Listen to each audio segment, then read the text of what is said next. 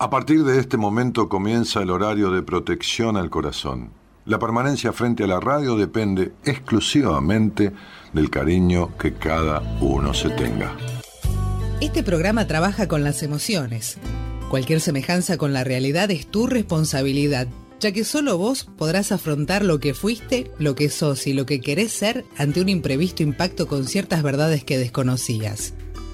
Entendemos que quizás hayas estado huyendo demasiado es hora de dejar de escapar. Gracias por volar con buenas compañías. Con ustedes, Daniel Martínez. Hola, buenas noches, ¿cómo estás?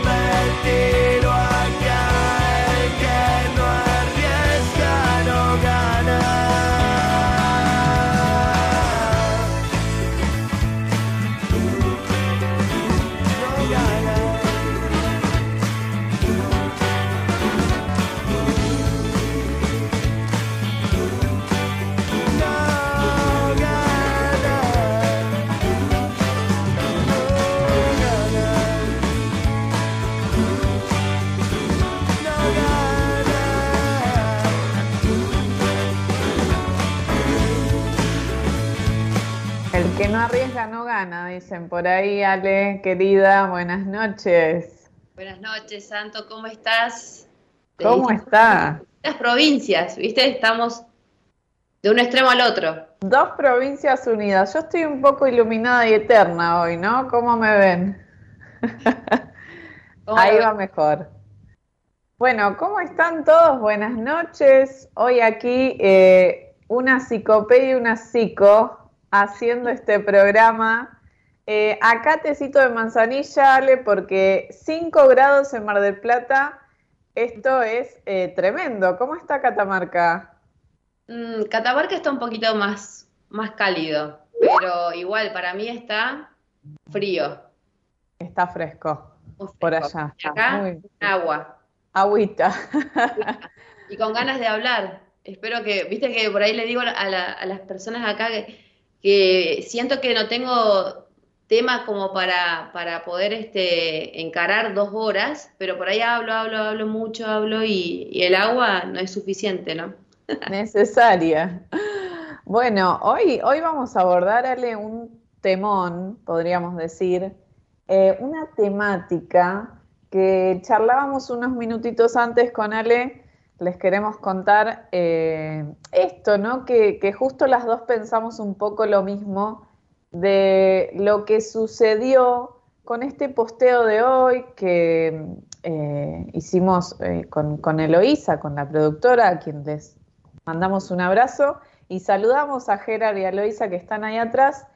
Em, y planteábamos esto de hablar de sexualidad y personas con discapacidad em, y la repercusión que tuvo fue baja, podríamos decir, fue poca. Em, veíamos si había algún comentario, cuántas personas le habían dado like o no a esta publicación. Eh, y no es menor, ¿no, Ale, esto? Sí, me parece que no, no es menor porque son dos, este, dos palabras que, justo como dice la canción, caen por su propio peso, ¿no? Justo la canción de, de apertura que hablaba, que creo que es este, No te va a gustar. Creo que sí. Que caen con su propio peso porque tienen mucho peso su concepto, los conceptos de discapacidad y sexualidad tienen mucho peso, eh, son tratados como tabú, como de lo que no quiero saber, de lo que no me quiero informar y que quizás justamente, o de lo que no quiero mirar, ¿no? Por eso de alguna manera buscábamos que, nos acompañen, quizás, eh, porque desde acá uno puede sacar por nuevos interrogantes o este, quizás satisfacer algunas preguntas que no tan solo tengan que ver con la discapacidad, me refiero quizás por ahí física eh, o mental o cognitiva, sino también la discapacidad que hablábamos emocional, ¿no? Que tiene que ver mucho con la sexualidad. Entonces, pensábamos juntas y hablábamos que no hubo mucho, mucha mirada, mucho interés, quizás eh, en darle repercusión un poco a esto de hablar de la discapacidad y, en cuanto a la sexualidad, ¿no? Cómo encaramos este, cómo encara o cómo encaramos de alguna forma nosotros como profesionales eh, la sexualidad en la discapacidad. Totalmente, sí, hoy vamos a estar planteando un poco, un poco de todo, como suele suceder en estos programas, pero en realidad, como dice Ale, esto, ¿no? No centrarnos únicamente en esta temática que nos parece muy importante y que lo que se ve en las redes, Ale, es que eh, hay muy poca gente que empieza a abordar estos temas, más allá de que estamos en una sociedad que por ahí avanza con ciertas cuestiones eh, y conocimientos, ¿no? Pero todavía sigue siendo medio tabú hablar de esto, ¿no? ¿Qué pasa? Eh, no sucede nada. Y, cuando hablamos de sexualidad sabemos que no estamos hablando únicamente de relaciones sexuales Em, sino que de un concepto más amplio, eh, más integral, ¿no, Ale? ¿Qué, podemos decir de, la sexualidad? Sí, como integral como un campo muy amplio que abarca no tan solo justamente desde lugares como mitos, no tan solo religiosos, este, desde el lugar de la mirada, como en este caso social, en cuanto a la discapacidad, en cuanto a cómo miramos eh, a, la parte de lo que sería la identidad, el género, la identidad de género, eh, lo que sería también la orientación sexual. Entonces, estas partes de etiquetas, ¿no? Que de alguna forma la discapacidad viene también a marcar una etiqueta, ¿no? Esta persona que tiene eh, una discapacidad física que la podemos ver, eh, una discapacidad en cuanto a sus sentidos, eh, en cuanto a la, dificultad de poder encarar como una persona llamada de alguna forma normal, encarar ciertas situaciones eh, en cuanto no tan solo, como estamos hablando, a la sexualidad, sino a la vida habitual. Pero también me parecía importante tenerlo en cuenta en que no tan solo buscamos eh, como visualizar nosotras esto de que hablábamos al principio de encargarlo desde un lugar de la ESI, ¿no? de la educación sexual integral, sino como de prevenir las infecciones de transmisión genital desde ese lugar, sino también desde el cuidado, desde la privacidad, que es muy importante, que muchas veces no lo tomamos, no lo tenemos en cuenta, más que todo porque la mirada de la discapacidad este, en cuanto a las personas con discapacidad es de una mirada más angelada, de una mirada más de, eh, en el caso de la sexualidad, asexuados, en el cuanto a que no son personas que deseen, quizás, o desde un lugar de la mirada de niños, ¿no? También se dificulta muchas veces saber que los niños tienen sexualidad. ¿Por qué hablamos de esto como desde un lugar de que la sexualidad existe desde antes de nacer hasta después de, fallecer, ¿no? de, morir? ¿Por qué? Porque antes de nacer, estando en, el vientre materno, ya sabemos el género, o sea, el sexo de, ese bebé. Entonces, antes de nacer ya podemos distinguir, quizás a los cuatro meses eh, de gestación, eh, si va a ser femenino o, masculino, ¿no? Si, en este caso de, acuerdo a los gametos y demás. Pero también porque después cómo nos atraviesa de alguna forma a lo largo de la vida la sexualidad y después este, que llega a esto después de fallecer, ¿no? No tan solo en la muerte como, como punto límite o finitud de lo que sería la sexualidad, sino porque, mira, después uno cuando fallece, viste que muchas veces nos entierran, y a través de los huesos se puede saber también el género de la persona, ¿no? Si ahí este, después de consumirse de alguna forma esta parte de los órganos y, la piel y demás, los huesos te dan, te pueden dar, eh, digamos, saber la persona si era de qué género femenino. es lo que sucede. Sabemos que no tan solo lo que sería genitalidad va dentro de la sexualidad, sino el sexo eh, en cuanto a femenino masculino, al género, a la elección, eh, la orientación sexual, al deseo, que también es muy importante dentro de la sexualidad, la parte de creatividad también, que es importante, que va dentro también de la sexualidad. Eh, em, en cuanto a la mm, estimulación o, o explayar un poco los sentidos, que también van dentro de la sexualidad, el tocar, el besar, el mirar, el escuchar, el cómo de alguna forma esto de libidinizarnos también va desde ese lugar, y recién hablábamos justamente que decíamos la libido como la energía vital, ¿no? La energía de vida, de vida que tiene que ver con creación.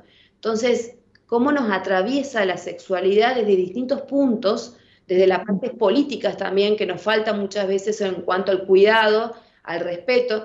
Por ejemplo, eh, bueno, tratando de informarnos un poco y, teniendo, buscando eh, videos como para poder hablarlo para, los oyentes, veía eh, una chica que tiene discapacidad motriz y decía ella cómo tener intimidad generaba una dificultad, por ejemplo, ingresar a un eh, albergue transitorio, ¿no?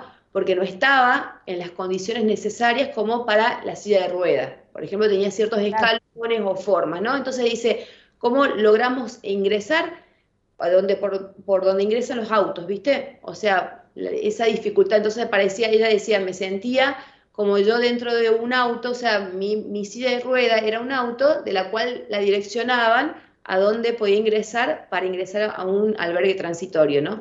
Como tenemos esta, como la sociedad quizás no está preparada o no está viendo de que las personas con discapacidad pueden desear, pueden también eh, vivir su sexualidad desde un lugar que lo sabemos que tienen derechos, ¿no?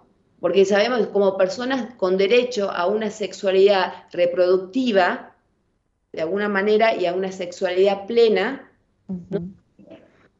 no, se visualiza.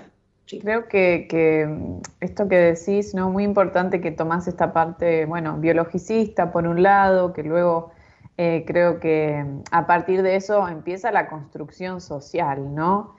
Porque somos con otros, porque nos criamos con otros, porque empezamos a, tener ciertas cuestiones en nuestra personalidad gracias a lo que nos ha sucedido en nuestro entorno, ¿verdad? y, creo que esto empieza a formar eh, todo lo que tiene que ver con la sexualidad como una parte, eh, como decíamos, integral y como de, energías que se van poniendo en distintos eh, lugares, ¿no? Qué importante esto del deseo, Ale, deseo como lívido, como esto que yo puedo poner al servicio, ¿no? Eh, bueno, ¿qué es lo que me está sucediendo con este deseo? Y ojalá que te suceda el deseo, ¿no? Porque ahí estamos hablando un poco de, ciertas cuestiones donde no, no hablamos de esto, pero cuando no hay deseo entra un poco la depresión, podríamos decir, Ale. Exactamente, ¿no? Y ahí eh, también ingresa esta parte que, si bien muchos hablamos del lugar del trastorno como un trastorno, ¿no? Desde el lugar de la depresión, ya sea eh, desde el lugar que se lo diagnostique, ¿no? Porque puede ser desde un lugar, por ejemplo, en el DCM, desde el lugar de trastornos eh, de estados de ánimo, que está, en, por ejemplo, la bipolaridad como depresión mayor, o de un lugar de un estado de este, mixto de depresión y ansiedad, que está dentro de las ansiedades eh, de ansiedad en general, ¿no? Pero de cómo de alguna manera, si estamos hablando de deseo y de persona, cómo de alguna forma la persona con discapacidad también necesita ser deseada para poder desear. ¿no? Y de ese lugar es de ser deseada, de un lugar de deseo, no me refiero a deseo libidinal en cuanto a erotismo, sino me refiero al deseo de ser mirados, ¿no? Y cómo muchas veces el ser mirado se direcciona para otro lado, miramos para otro lado, se nos dificulta o nos incomoda mirar a una persona con discapacidad, ¿no? Por esta parte física, como tenemos tan interiorizado eh, los estereotipos de, bellezas muy impuestos, ya sea a través de los medios de comunicación, de la sociedad en general y demás, entonces nos cuesta, nos incomoda mirar a la persona con discapacidad, entonces hacemos una mirada al costado o directamente lo miramos como un fenómeno, ¿no? Como algo extraño y, lo, y a ellos les transmitimos una incomodidad.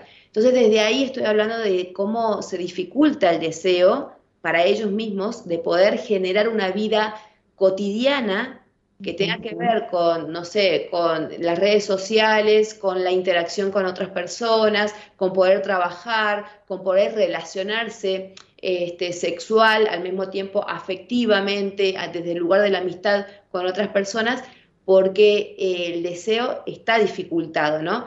Pero esto nos pasa a muchos, no tan solo le pasa a las personas con discapacidad, nos pasa a muchos de nosotros, de los cuales se nos dificulta o por ahí nos vemos coartado en todo lo que sería que en su momento nos daba, generaba cierto placer, nosotros nos vamos coartando, ¿no?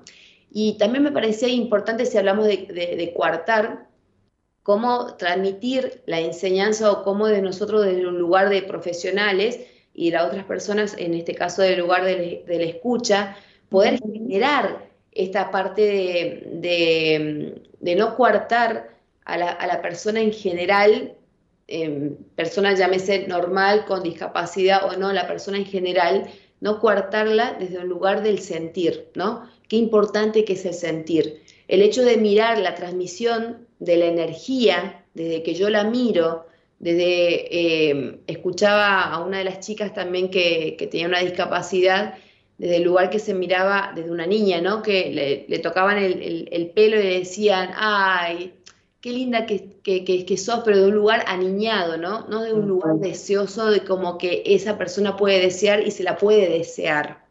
Entonces me refiero a que la interacción siempre debe estar desde un lugar eh, de mirarlos como personas, como personas, como solo he hecho eso. De alguna forma también hablamos con personas de derecho y, me parece eh, absurdo también llamarlos personas con derecho porque tienen derecho, o sea, al ser persona está implícito el derecho. Y mm. nosotros hablamos desde, ese lugar. Y hoy en el posteo hablamos justamente de la responsabilidad que implicaba, o sea, desde la libertad que uno tiene para poder ser personas y ser sujetos de derecho en este caso, desde el lugar de la responsabilidad. Y me parece importante tomar la responsabilidad desde el lugar de la información. Si nosotros no tenemos, si no estamos más desinformados, desde un lugar del sentir o de un lugar más académico, cómo se nos dificulta también mirar a la otra persona desde un lugar deseoso, este, eh, si es ahí como queremos ingresar, ¿no? Sí, hablábamos de, esto que decías vos, de responsabilidad eh, para poder tener esta libertad tan deseada por, por algunas personas, ¿no? Con, principalmente con discapacidad y cuando hablamos de discapacidad por ahí podemos entrar en un concepto muy amplio, ¿no? De, de qué es discapacidad, de las diferentes o los diferentes tipos de, de discapacidad. No es lo mismo una discapacidad visual que una persona que tuvo un accidente y al final tuvo que modificar su vida eh, porque quizás, eh, nada, le, sucede algo con sus piernas, ¿no? Eh, encuentra una, no encuentra una posibilidad de utilizar sus piernas, digamos, ¿no? Entonces ahí se vuelve como a renacer de alguna forma para encontrar un nuevo camino. No es lo mismo la discapacidad intelectual, a la que se le tiene muchísimo miedo también de decir, bueno, no, acá libertad no va a haber nunca, me dijo una madre una vez en una escuela. Em, y creo que, hay muchísimo tabú con enseñar a X personas, ¿no? Con X características. Y por ahí, Ale, lo que quería decir también es un poquito qué eh, ¿qué pasó con el concepto de discapacidad a través del tiempo? ¿no? Yo siempre tengo como este recuerdo de qué pasaba con las personas que tenían síndrome de Down. Bueno, se las escondía, eh, se las ponía en un cuarto aparte, ¿no? Eh, si venía gente a visitar, no podían salir. Y digo, nos falta mucho como sociedad, pero creo que en esto hemos dado un paso muy importante porque el cambio fue como extraordinaria la, evolución, ¿no? Eh, hoy en día aquí en Mar del Plata funciona un café que solamente eh, participan personas con síndrome de Down, ¿no? Es un café hermoso, increíble en la ciudad y digo, bueno, pongo estas dos cosas y estos dos conceptos o situaciones y creo que hay un avance eh, hermoso, pero en las culturas antiguas y, toda esta cuestión, eh, había como una, un concepto de castigo, ¿no? De castigo divino, de, cuestiones eh, anormales por ahí, ¿no? Se hablaba desde este lugar y desde un punto de vista eh, estigmatizante, con una etiqueta gigante que no dejaba ver otras cuestiones, ¿no? Y creo que eh, por lo menos a mí, parecer las personas, por ejemplo, con síndrome de Down, tienen una inteligencia emocional eh, muy particular, ¿no? En esto del cariño, en esto de son muy afectuosos eh, en muchas ocasiones, en general, ¿no? Y digo, bueno, ¿cuánto le falta a otra persona que no tiene quizás síndrome de Down, esta, esta condición, ¿no? ¿Qué decís de esta comparación? Yo eh, pensaba mientras hablabas eh, con respecto a cómo fue evolucionando esto de, los, de las áreas o los lugares en cuanto a la discapacidad, pensaba también en cuanto al concepto, ¿no? Antes, o sea, generalmente le llamamos personas con, con personas especiales, ¿viste? Sí. Eh, que justo decía yo hace ratito, bueno, hablando con vos, este, que trabajé en una, en una escuela especial, y digo, ¿cómo quedó esa palabra especial ahí, no? Y desde ahí, ¿cómo la llevamos de un lugar a, a que son personas especiales? Entonces, personas especiales, digamos, como, bueno, como más tirado a lo angelado, a lo niño, a lo que no se va a poder hacer, a, la, a la disminución, a la simetría, ¿no? Van a ser angelitos, decía inferiores, angelitos y demás. Ah. ¿no? Y ahora eh, hablar de persona con discapacidad, o sea, la palabra eh, nos cuesta. Entonces, ahí nomás cambiamos y decimos personas especiales, ¿no? O que tienen eh, características especiales, o que tienen este, cosas especiales. Siempre le ponemos el especial como para disminuir, digamos, la, el, a ver, el peso que tiene llamar discapacidad, ¿no? y cómo de alguna forma estas comparaciones están, este, hasta el día de hoy nos cuesta, ¿no? Nos cuesta muchísimo. Me estaba fijando, disculpa, el tema del chat, no sé si hay alguien que está... Mm, ¿Querías saludar? Si había, no, no, no, no, para ver si había alguien que, viste, que interactúa, que a mí me gusta las que la gente interactúe, que si por ahí quiere, no sé, hay alguna cosa que se nos pasó, que quieran que, que la podamos explicar, desde, obviamente desde las vivencias que tenemos, del lugar de la, de la profesión que, que cada una tiene. Me gusta mucho la gente que interactúa, así que no lo podía ver el chat, no sé si vos lo podés ver. No lo puedo ver en este momento, eh, así que no sé si, si, hay alguien ahí escribiendo, por ahí Elo si nos puede decir, eh, porque quizás todavía nadie se animó a, a saludar en esta noche. Eh, pero bueno, que, se conecten y, empiecen a por ahí a compartir alguna, alguna experiencia con esta temática. Eh, no tiene que ser cercana, puede ser de alguien eh, que, alguna vez vieron, algo que les pasó en su ciudad, en su pueblo, ¿no? siempre pasa algo con, con esta temática, siempre sucede, así que bienvenidos para poder interactuar, ¿no? Yo no lo estoy viendo, a ver si él lo dice algo. Si hay alguien que quiere saludar, por lo menos para ver si es que se puede, está, está activo el chat, un poco con la manito o algo. Hay 19 conectados, pero no sé si, si, seguimos. Pero bueno, hablando de experiencias, me te tocó, pongo una que, bueno, viste, la mayoría, bueno, no sabe que, bueno, yo vivo, viví en un, viví, digo, actualmente estoy en la ciudad capital de, de Catamarca, en San Fernando, pero estoy eh, mucho tiempo en mi pueblo. Y en los pueblos, bueno, también en la ciudad, acá en Catamarca, están las personas que tienen quizás por ahí discapacidad más que todo mental, ¿no? Y cómo se los pone en este lugar de, relacionado con la sexualidad. Entonces pasaba, por ejemplo, que a ciertas personas se siempre eh, trataban de buscarle la forma de que en esto de broma eh, eso del enamorado, ¿no? Eh, aquella, por ejemplo, si es un varón, aquella está enamorado de vos, anda a darle un beso, fíjate, o sea, cómo se jugaba de alguna manera la parte sentimental, eh, cognitiva con la persona, de involucrar como una forma graciosa, ¿no? Para que esta persona crea, vaya, encare a alguien o le diga algo lindo o de alguna forma este coqueteo y de alguna manera los demás de afuera reírse, ¿no? como esas vivencias que hasta el día de hoy existen, ojo, que hasta el día de hoy existen, de un lugar que si le llamaríamos en la escuela sería bullying, pero de alguna forma afuera lo llamamos como un lugar de acoso y de burla callejera, de alguna forma, de este lugar de la discapacidad relacionado a la sexualidad, ¿no?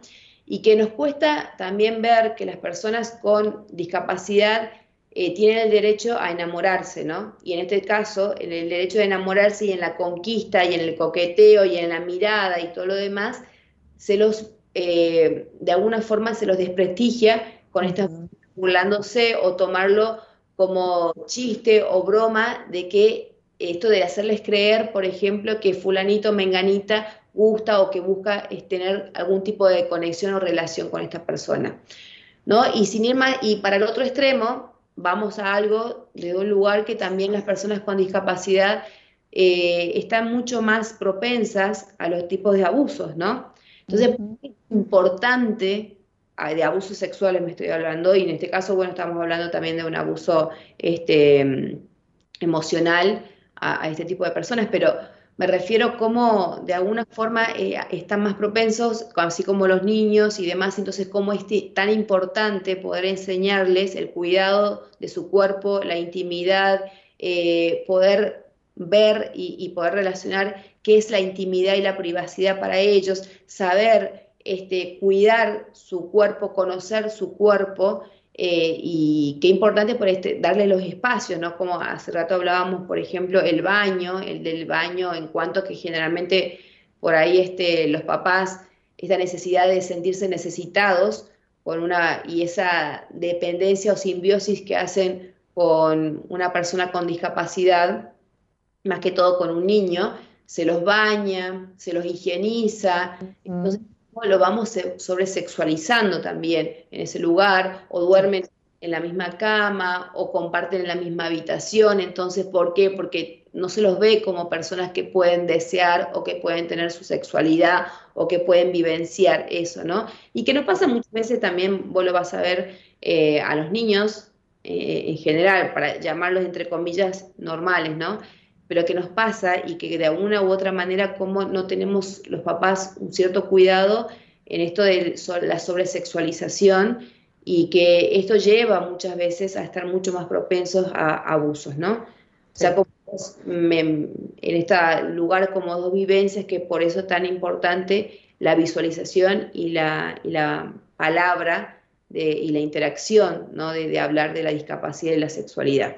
Sí, porque en realidad eh, cuando, bueno, cuando hablas de, dijiste baño, dijiste algunas palabras claves que iluminaron mi cerebro un poco eh, y también creo que mm, sucede la, represión, ¿no? Entonces eh, me hiciste acordar a una experiencia en un hospital de día aquí, en el cual trabajé un año casi y me fui con muchísimo dolor de ahí. Fue una de las experiencias más lindas que viví con adultos con discapacidad eh, y con tanto cariño. Nunca me había llevado tanto cariño de un lugar la paso bien donde voy, pero fue como demasiado cariño, ¿no? Esa sensación de decir, me fui llorando dos meses, em, porque bueno, también eran personas que vivían ahí, que sus familias no, no iban a verlas, que algunas ya estaban ahí, algunos los visitaban. ¿Y qué pasaba? Había una pareja que, se quería mucho, em, había hombres, había mujeres, y, obviamente que esto fue hace seis años, tampoco que fue hace mucho, y no se les permitía de ninguna forma poder cruzarse. O sea, nosotras estábamos capacitadas en el sentido de decir, bueno, acá esto lo tienen que frenar como sea, ¿no? Uno va para allá, el otro se va al otro salón, había tres sedes, en un momento los mandaban a uno a la otra sede. Era tremendo, porque ellos se amaban, era una historia de amor eh, con muchísimo cariño, se mandaban cartas, eh, se escribían cosas muy lindas y no podía suceder nada hasta que un día eh, sucedió en un baño que, que, tuvieron relaciones sexuales porque la represión era tal, Ale, que esto no se podía sostener más, ¿no? Son seres humanos que tienen energía sexual como todos tenemos y, bueno, y sucedió esto y fue, imagínate, una bomba que explotó en el medio del hospital de día. Las enfermeras, nosotras, teníamos como que hacer qué, porque en realidad, bueno, lo que se buscaba era ver qué había sucedido, se, hablaba de embarazo, sí, no, no, empezaban todas estas cuestiones. Ellos estaban muy cuidados desde la salud, ese era un punto positivo. Eh, pero después, viste, era como muy duro, muy difícil. Eh, yo no tengo la ESI que, que tengo hoy, o sea, no la tenía en su momento. Si quería aportar un grano, tampoco me iban a escuchar porque era una institución muy rígida. Eh, entonces fue como la historia para mí, ¿no? Eh, de Pepito y Pepita que, que tanto se querían y no, no podían estar. Entonces creo que esto, por ahí hay muchas familias ahí atrás escuchando o, nada, este programa se lo podés pasar a alguien eh, mañana y a todos les pasó algo de esto, ¿no? Hay muchísimo miedo, muchísimo miedo con que eh, por lo menos sucedan relaciones sexuales. Vamos a partir de ahí, que ya ese es un temón. Se entiende que a veces es difícil la psicoeducación o la educación sexual, eh, pero no es imposible, ¿no? Eh, hay trabajos de familias que han hecho eh, cuestiones maravillosas, ¿no? creo que ya el otro paso es hijos de estas personas, ¿no? Que también es otro temón, porque en muchas ocasiones se hacían cargo las familias, ¿no? Ese padre, madre que criaba. pero bueno, me, hiciste acordar a esto que creo es un, eh, una instancia difícil para estas personas, ¿no? Sí, yo tomé de, todo lo, que hablaste, que es muy interesante, tres cosas como para recalcar que me parecen importantes. Una, la prevención. llegar que siempre tiene que pasar este tipo de cosas para hablar de sexualidad, ¿no? Que sabemos que va, va, va a suceder. Entonces, en una institución donde existen personas, entonces, obviamente, ¿por qué no prevenimos de antemano, más allá de que vos decís, bueno, estaban cuidados, o sea, estaba la salud de por medio, sí, pero no tenían los medios necesarios como para tener su intimidad o espacios para hablar sobre su genitalidad, cómo utilizar el preservativo, este, cómo mantener una relación, qué, eh, qué, es enamoramiento, cómo sucede, qué es lo que te pasa, cómo poder ponerlo en palabras desde ese lugar, ¿no? Es tan importante eh, esto de la prevención, o sea, tiene que suceder algo recién para eh, una prevención terciaria, vendría a ser, ¿no? Como de alguna forma para ver esto, bueno, espero que no haya sido, que no haya este, embarazo, ¿no? Como, como de ese lugar, ¿no? Segundo, me parece tan importante es cómo, eh, y es que el día de hoy sucede, se capacita a las personas, más que todo en las escuelas, bueno, a los docentes, para la ESI, ¿no? La educación sexual integral. Ahora, pregunto yo, ¿cómo nos cuesta, cómo no, más allá de la capacidad académica, de la información que, tengamos, poder transmitir esto de la sexualidad? Pero ¿sabes por qué nos cuesta? No tan solo me refiero a la, eh, a en la escuela, en la docencia, sino en otras áreas, desde un lugar de, también de profesionales porque tiene que ver con la sexualidad de nosotros. O sea, nos vemos de alguna forma, hablar de sexualidad también a nosotros mismos, nos da vergüenza, pudor poder hablar de lo que sería el pene, la vagina, la vulva. O sea, ¿cómo nos da esa, esa forma de vergüenza? Entonces, se nos dificulta poder transmitirlo por más, más allá de la información que tengamos, porque tiene que ver que habla de nosotros, ¿no? Eso muchas veces yo le hablo con los pacientes que no todos los, psicólogos hablan sobre la sexualidad, ¿no? Más allá de que la transiten eh, de manera quizás no tan explícita, eh, pero porque se les dificulta hablar de nosotros, de nuestra sexualidad, ¿no? Como, como estamos tan coartados, ¿no? Y otra de las cosas es el hecho de la privacidad y el hecho de los cuidados que, sean, que son necesarios. Eh, en esto de, darles espacio para la privacidad. Entonces, como al ser institución, todos tenemos que saber de todo. No se les da cómo hay que separarlos, ¿no? Vos por un lado, vos por el otro. A ver, eh, esto de no, de, no existe, ¿no? Ya sea una institución este, escolar, en una institución en un hospital, la privacidad no como que no está, no, no, no, no parecería, ¿no? Más que todo, bueno, hoy cambió la, hace mucho cambió, bueno, la ley de salud mental pero como antes estaban en estos lugares eh, de por vida o muchas veces de por vida personas con discapacidad ¿no? Eh, en, estos lugares de los cuales nunca tuvieron privacidad porque dormían con otras personas, eh, me refiero en la misma área, el lugar del baño y, demás. Yo entiendo que de una forma edilicia, o sea, me refiero a infraestructura, nos falta mucho, pero tan necesario que es esos lugares de intimidad y de autoconocimiento corporal. Eh, estoy viendo el chat, ¿no? Y ya hay tres personas que nos hablaron y hay, hay alguien que... Carla Curti dice hola. Estela González, hola. Hola chicas, ¿cómo están? Y acá Humberto eh, Millache dice muchas buenas noches. Buen tema. Además también el abuso lleva a pensamiento de suicidarse. Sí, mucho, mucho que ver en esto de, a ver, yo creo que mayores consecuencias tiene el abuso emocional que eh, generalmente está previo a un abuso, es como vendría a ser, eh, predispone muchas veces a un abuso sexual, ¿no? Y eso lo tenemos que tener muy en cuenta y que esto junto, imagínate un abuso emocional más un abuso sexual, y que esto no se lo haya hablado, no se lo haya manifestado, no lo podamos tramitar, ¿cómo lleva justamente a esta parte del suicidio? ¿Qué tiene que ver con el suicidio? Eh, el suicidio es el homicidio, o sea, matarse hacia a sí mismo, ¿no? En vez de es, ese odio puesto hacia afuera, es ese odio puesto hacia adentro. Por eso hablo de lo primero como el abuso emocional. Predispone muchas veces a una persona a, estar, eh, digamos, propensa a que le suceda un abuso emocional, eh, abuso sexual, ¿no? Eh, esto es para largo y tendido para como para sí, en general, ¿no? Como que el, el, abuso psicológico podemos decir que deja a una persona en un estado medio frágil, por, por decirlo así muy simple, y, el abuso sexual como también deja en este estado frágil y de culpabilidad, ¿no?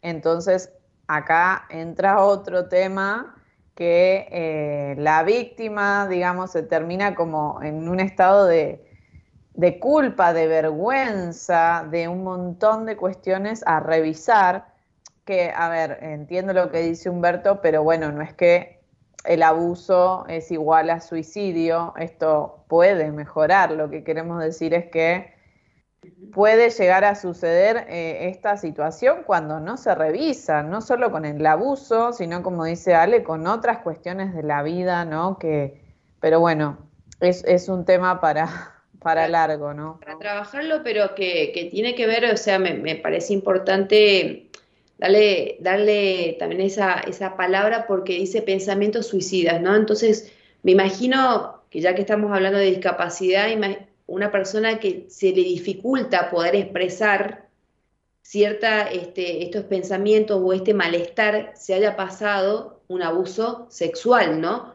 Entonces, ¿cómo qué tan importante es eh, el tema del autocuidado y el autoconocimiento para poder manifestarlo? Hay veces, dependiendo de la, discapacidad que tenga, quizás tenga una discapacidad este, de alguna, por ejemplo, eh, la parálisis cerebral, se le dificulta muchas veces el poder expresar verbalmente, pero cognitivamente eh, son, están, digamos, bien, no, no es que haya dificultad. Entonces, ¿qué pasa en ese tipo de situaciones? ¿no? ¿Cómo es tan importante poder, este, la escucha, la mirada, poder ver estas dificultades por ahí que se notan a través de la conducta, ¿no? Con conductas estereotipadas o conductas que no vienen siendo frecuentes. Eh, también Claudio, eh, Claudia, perdón, Merlo dice muchas notas sobre sexualidad, pero es la primera en la que escucho a todos por su nombre propio, ¿no? En este caso de lo que estamos hablando, ¿no? Como eh, que supongo que será de lo que estamos hablando de pene, vagina. Ponerle eh, nombre a todo, basta de, de chichi eh, y cositas que, que no. Exactamente, ¿no? Que también le, le, le, ponemos, ¿no? Como el cofrecito, la palomita, o esas cosas también aniñadas que implican, y después que eso también sea propenso a llevar a, a un abuso, ¿no? O sea, cómo, cómo se va dando eh, todo como una, mm, entretejiendo, como una tela de araña, que está todo relacionado. Por eso decía, me refería en un principio el, del programa al abuso emocional, eh, perdón, a la discapacidad emocional, ¿no? La, discapacidad que por ahí tenemos, no sé, de poner este, nuestros sentimientos, de alguna forma gestionarlos y ponerlos en palabras, y eso no, lo estamos hablando. Ahí Humberto Millán dice, considero importante al hablar del ESI para pasar por nosotros mismos la sexualidad, sí, pasar por nosotros, lo que decías vos, Ale, hoy. Escucharnos, preguntarnos, eh, visualizar por qué nos da tanta vergüenza hablar de esto, por qué de alguna forma nos cuesta mirarnos, ¿no? Si, no, si, si estamos hablando de la mirada en cuanto a la persona con discapacidad física, por ejemplo, ¿por qué nos cuesta mirarnos en el espejo desde el lugar de desnudos, desde el lugar corporal, ¿no? También por ahí yo le hablo a los pacientes la dificultad que tenemos nosotros eh, hay una dificultad anatómica ya impuesta de alguna forma entre las cuestiones de género, ¿no? El varón tiene mucha más relación con su pene habitual, en el baño, en la higiene y demás, y el pene de alguna forma eh, anatómicamente es, es visible. Más visible, claro. La vulva y obviamente la vagina, no. No tenemos esa, las mujeres no tenemos esa habitualidad. Vamos, la higiene eh, y la visión, de alguna forma, es desde un lugar medio indirecto, de alguna manera, ¿no? Entonces, desde aquí tenemos como esta parte de, de, que lo cóncavo y del tener que sí o sí recibir, por ejemplo, y en el caso del, del pene, del tener que dar. Ya desde ahí estamos hablando desde un lugar también de, de la, desde la parte sentimental o emocional, podríamos llamarlo, desde ese lugar del que el hombre siempre tiene que ser dador y la mujer siempre tiene que recibir.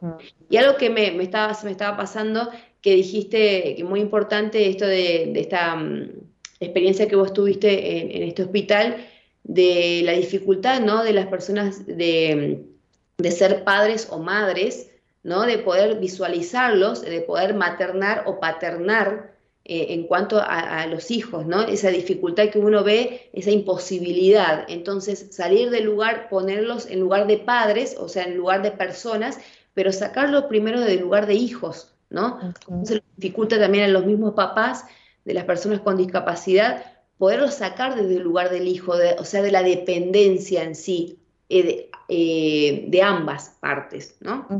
totalmente. Bueno, creo que, con estos comentarios eh, también tocamos algunas cuestiones.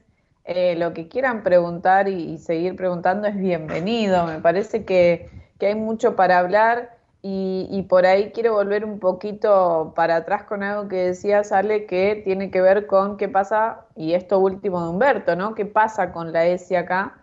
Eh, con nosotros mismos. Y mm, por ejemplo, hace dos meses atrás eh, nos vuelven a dar una capacitación. Yo trabajo en escuelas para los que no, saben, em, escuela pública, y eh, esta capacitación llena de mujeres, Ale, repleta de mujeres. Eh, y me encuentro un conocido del pueblo, al cual, nada, él profe de biología, nos conocíamos del pueblo donde yo me crié, y, casi felicitándolo, que yo, ¿no? Y después digo, ¿qué hice? Porque en realidad yo estaba muy contenta que él esté ahí, porque yo sabía quién, quién fue él antes y cómo llegó a hoy poder decir, em, eh, nada, hablar de esta deconstrucción que se habla mucho, llegar a estar sentado ahí capacitándose en un tema tan importante. Y cuando suceden estas capacitaciones, Ale, en las escuelas se los manda a los equipos de orientación escolar, en el cual formo parte, los ex gabinetes, para los que no conocen, y vamos nosotros, ¿no? O sea, los que están ahí, eh, muy pocos profes, hoy en día estoy en secundaria, muy pocos profes van a esas capacitaciones, tampoco se los convoca, esa es la realidad. Eh, pero no hay tampoco una impronta de los docentes de decir, bueno, yo quiero capacitarme en esto porque hoy realmente eh, sé que es una parte clave. Hay muy pocos que tienen como esta camiseta puesta y eso se ve reflejado en, los pibes, digamos, porque eh, hace muy poquito tuvimos otro encuentro que hablamos de salud mental, prácticas de enseñanza, dos temones y la ESI, y los chicos ah, íbamos como anotando lo que iban diciendo ellos para sacar referencias, y no, tenían ESI todavía, decían, sí, yo eh, supe cómo es esto de, los embarazos, y sí tuve ESI, ¿no? Todavía se sigue eh, adjudicando este concepto a un lugar eh, biológico de, de la salud y adolescencia que por ahí vos y yo tuvimos en, la secundaria, ¿no? Pero falta poner eh, a cada uno de los docentes esta camiseta para decir, hablemos de todo, ¿no? Yo soy una persona que va, saben que me golpean y conmigo se puede hablar de todo. Eh, pero esto es un trabajo que, no digo que sea mejor o peor, pero sino que es un trabajo de cada uno hoy en día, Ale. Es un trabajo de, de cada uno porque nos incomoda. Viste, eh, eh, doy un, ejemplo, mira, cuando uno, por ejemplo, va a un velorio, eh, la persona, hay personas, obviamente vamos a encontrar personas llorando, ¿no?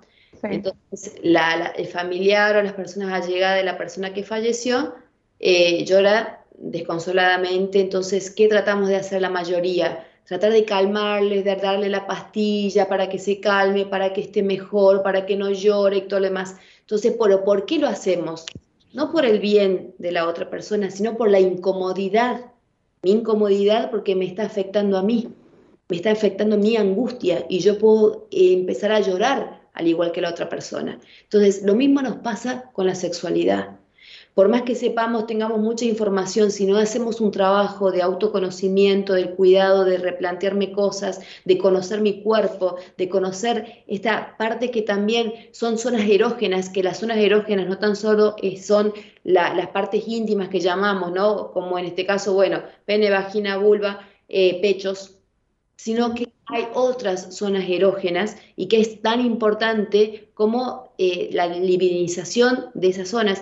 ¿Y por qué de alguna forma uno piensa, y, habíamos planteado con esto de las personas con discapacidad que no, no tienen relaciones sexuales, y no tan solo no porque por su genitalidad, su dificultad o no con la genitalidad, sino por el contacto. De alguna cómo es tan importante el contacto, el beso, el saber qué partes a mí me erotizan, qué partes no. Eh, actualmente yo trabajo mucho con, mujeres y trabajo, y bueno, mis pacientes sabrán que hablo, me gusta mucho preguntar cómo cada una siente y que no es, digamos, una, mm, como algo tan estático de lo que debería sentir cada una en un orgasmo, por ejemplo, o en la, forma de sentir, de, de autoconocerse y percibirse. Entonces, este, de ahí vamos viendo que cada una va a sentir una búsqueda de placer y sensaciones placenteras desde un lugar que no tan solo sería desde el lugar orgásmico, ¿no?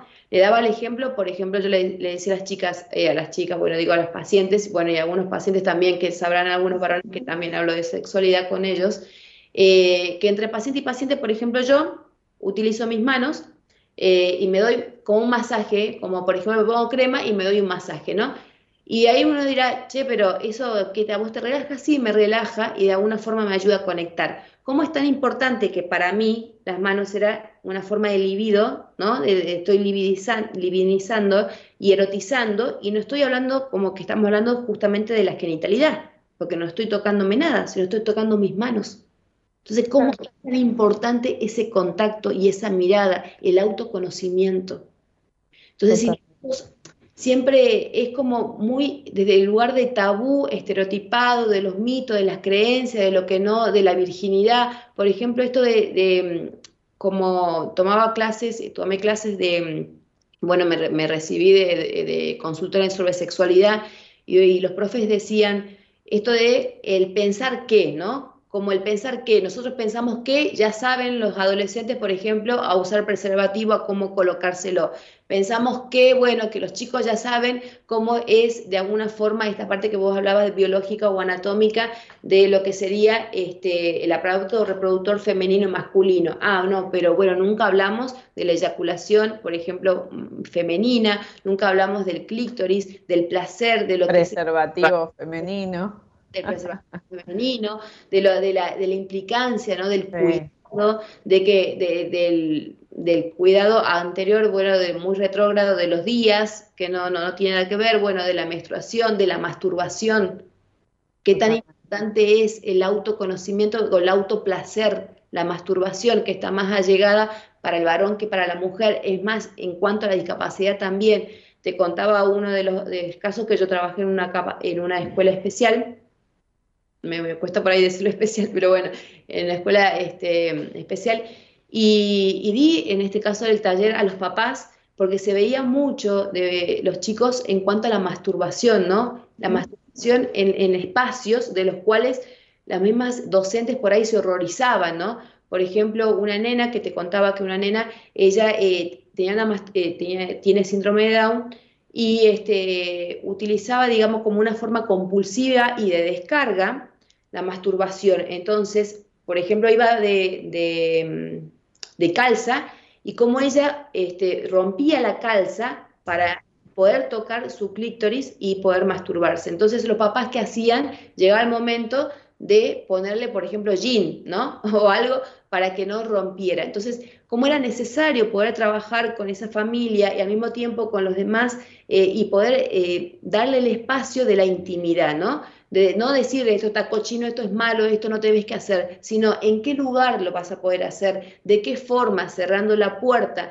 Necesariamente no hace falta, hay que utilizar muchas veces la palabra, pero al mismo tiempo, de acuerdo, obviamente, como el síndrome de Down, hay muchos este, grados de síndrome de Down, dependiendo el conocimiento de cómo poder implementarlo, por ejemplo, a través de pictogramas.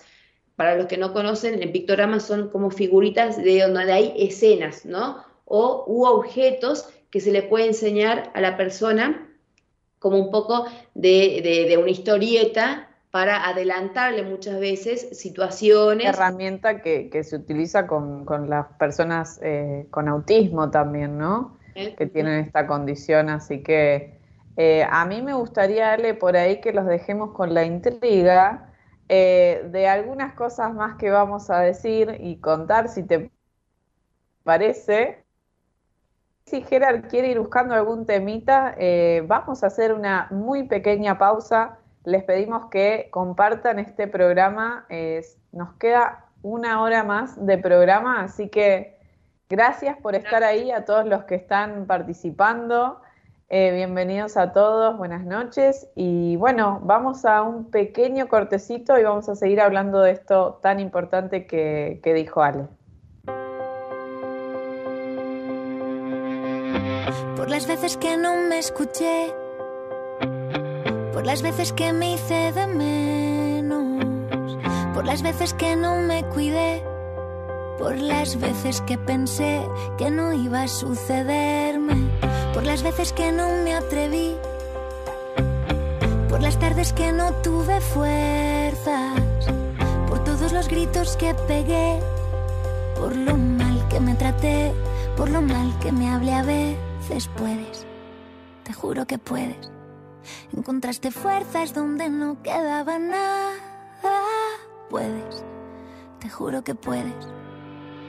Sabes, te han pasado tantas cosas hasta que has llegado aquí. Yo sé que no ha sido fácil, pero ahora eres feliz. Saca pecho y mira al frente, sé que estás en plena curva. Te prometo que el camino al final se allana. Y aunque ahora te parezca casi un imposible, aquí siempre sale el sol y lo encontraste sola. Y es que estás solo un peldaño de borrar la herida. Te prometo que tu sueño está hecho a tu medida.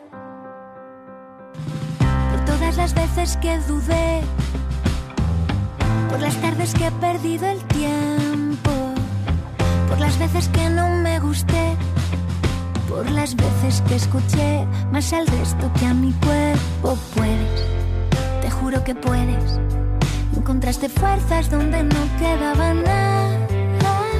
Puedes, te juro que puedes. Sabes, te han pasado tantas cosas hasta que has llegado aquí. Yo sé que no ha sido fácil, pero ahora eres feliz. Saca pecho y mira al frente, sé que estás en plena curva. Te prometo que el camino al final se allana. Y aunque ahora te parezca casi un imposible, aquí siempre sale el sol y lo encontraste sola. Y es que estás solo un peldaño de borrar la herida. Te prometo que tu sueño está hecho a tu medida. Por las veces que fallé y no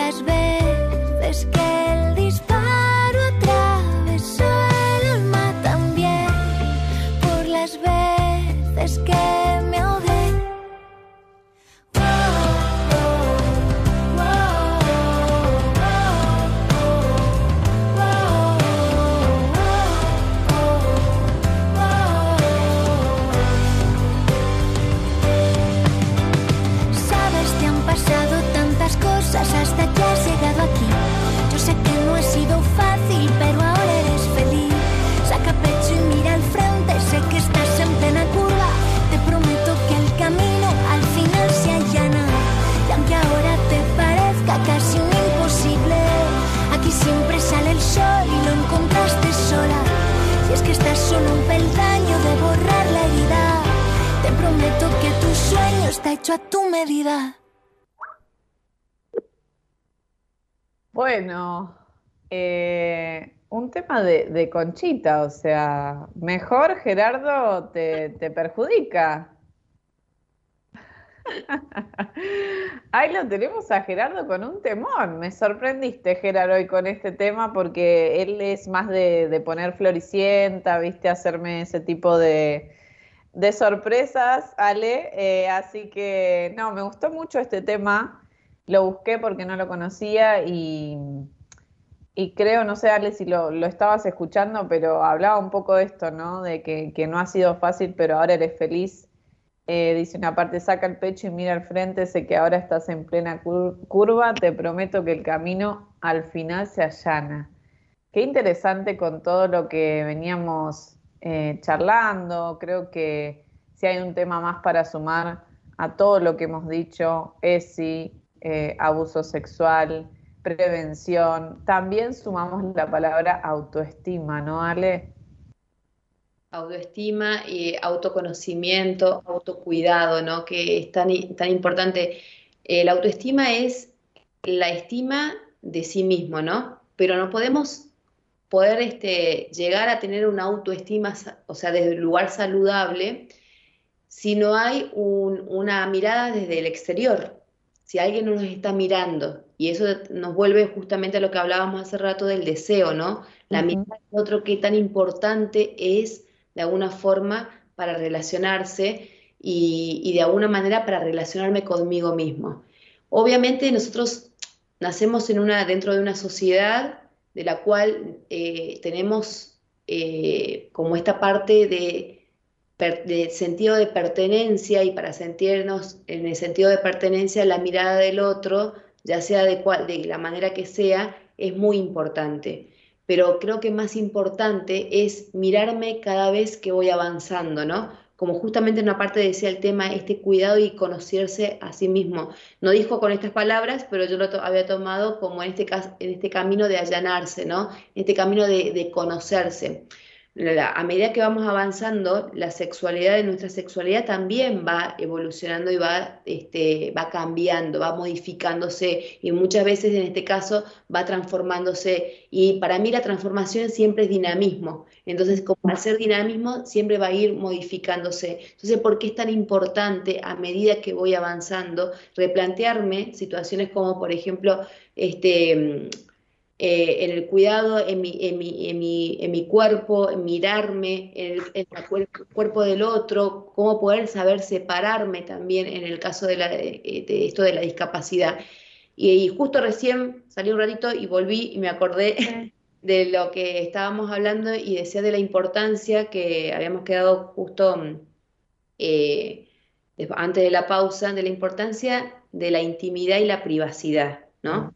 Y cómo es tan importante, en este caso, el poder acompañar desde, una, desde un lugar de información responsable y sana a las personas eh, con discapacidad, pero primero, como hablábamos hace rato, en cuanto al ESI, transitarlos con nosotros.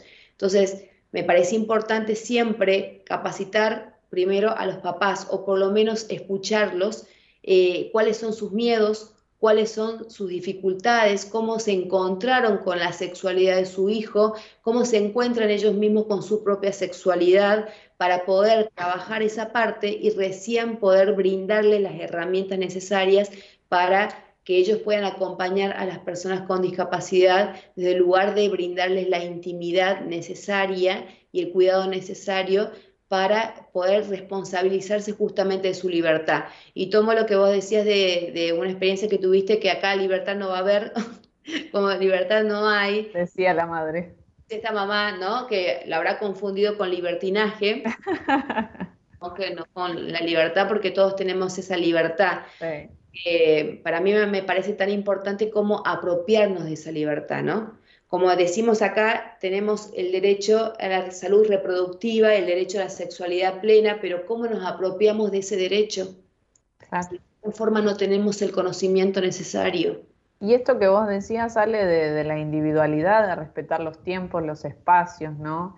Eh, yo siempre hablo con, los chicos de, eh, o los más chiquitos y eso que me dicen, no, todavía duermo con mamá, ¿no? Y les digo a ellos también, ¿no? Mamá también necesita su espacio. Como ellos lo necesitan, lo necesita mamá o papá o quien te esté criando. Y creo esto muy importante, ¿no? Respetar el, golpear la puerta. Y en eso eh, creo que es, a ver, el, el, concepto del cual íbamos a hablar de este ejemplo de esta niña que se masturbaba de forma un poco por ahí compulsiva, ¿no, Ale? y esta sobreexcitación que eh, seguramente hay que ver qué pasaba con esa familia, ¿no? Cómo se educaba en casa, qué es, eh, qué es lo que pasaba con los espacios y con la educación en sí, ¿no? ¿De, qué se habla con esta piba que le está sucediendo esto? Eh, justo era, era un caso tuyo, pero digo, iríamos un poco por ese lugar de, de la escucha, y del respeto, ¿no? Sí, sí, de la escucha, del respeto y también de quizás de, no prejuicio eh, en cuanto a lo que pueda suceder. Eh, en este caso, por ejemplo, de esta nena, los papás, eh, la verdad que eran muy respetuosos de su intimidad y eran, muy, eran unos papás que escuchaban, realmente escuchaban y estaban abiertos al diálogo. Eh, lo que sucedía, eh, y tenía, esta nena tenía su, habitación propia, su, lugar, era una nena que fue adoptada, no era una nena, este, digamos, este, eh, hija biológica, pero sí lo que sucedía era que desde un lugar, este, quizás, a ver, llamarlo desde el lugar de cognitivo, se le dificultaba mucho poder eh, controlar sus impulsos, ¿no? Eh, entonces todo era en exceso. Entonces, eh, no tan solo, digamos, esta mamá acompañaba y este papá acompañaba de alguna forma este conocerse de esta nena, pero todo era en exceso. Entonces, el comer era en exceso, todo era medio compulsivo. Entonces, había que ayudarla a ella a poder integrarse. lo que sucedía también desde ese lugar era que al haber, hay tantas dificultades en la integración no escolar, en el lugar que hablamos del lugar de la inclusión, la inclusión. diferencia de la integración e inclusión, eh, se le dificultaba mucho la inclusión a esta nena, entonces ella era como que aprendió ciertas cosas, aprendió a vestirse, a manejarse, a soltarse, ya controlaba esfínteres, o sea, tenía en ese momento seis años. Eh, pero cómo le costaba mucho eh, poder relacionarse con otros nenes, ¿no? Pero justamente porque los mismos docentes de la educación eh, normal, llamarle así, que hablábamos justamente de inclusión, no la incluían. Entonces, había una dificultad ahí. Entonces, en esa parte de relación se le dificultaba justamente esta parte, para llamarla, de la tolerancia a los impulsos, ¿no? De poder esperar, la espera, entonces todo era en ese momento y demás. Claro. Ella llegó, digamos, a la escuela especial, era como una escuela de un lugar eh, por momentos, como para tratar de interiorizar, de relacionarse con otros chicos este, con su misma discapacidad, para llamarlo así, pero desde un lugar de aprendizaje para poder desde ahí aprender y poder eh, incluir o tomar ciertos recursos, porque nosotros también estábamos preparados como para acompañar justamente en la inclusión de esta nena en la escuela, en la educación este, normal, ¿no? Entonces, eh, en este caso era específicamente eso. Pero había otros casos de los cuales eh, muchos de los nenes que también tenían síndrome de Down, por ejemplo, y eran un poco mayores, no sé, 8 años, no controlaban esfínter. Entonces, esa dificultad de los papás de la dedicación, ¿no? De que todavía usaban el pañal. Entonces había una dificultad, por ejemplo, en la escuela, que cuando eh, había que cambiar el pañal, ¿quién lo hacía? Lo hacía la enfermera, lo hacía la maestra integradora, lo hacía la, docente de, del aula, ¿quién lo hacía? ¿Quién lo hacía alguien del gabinete? ¿Quién lo tenía que hacer, no?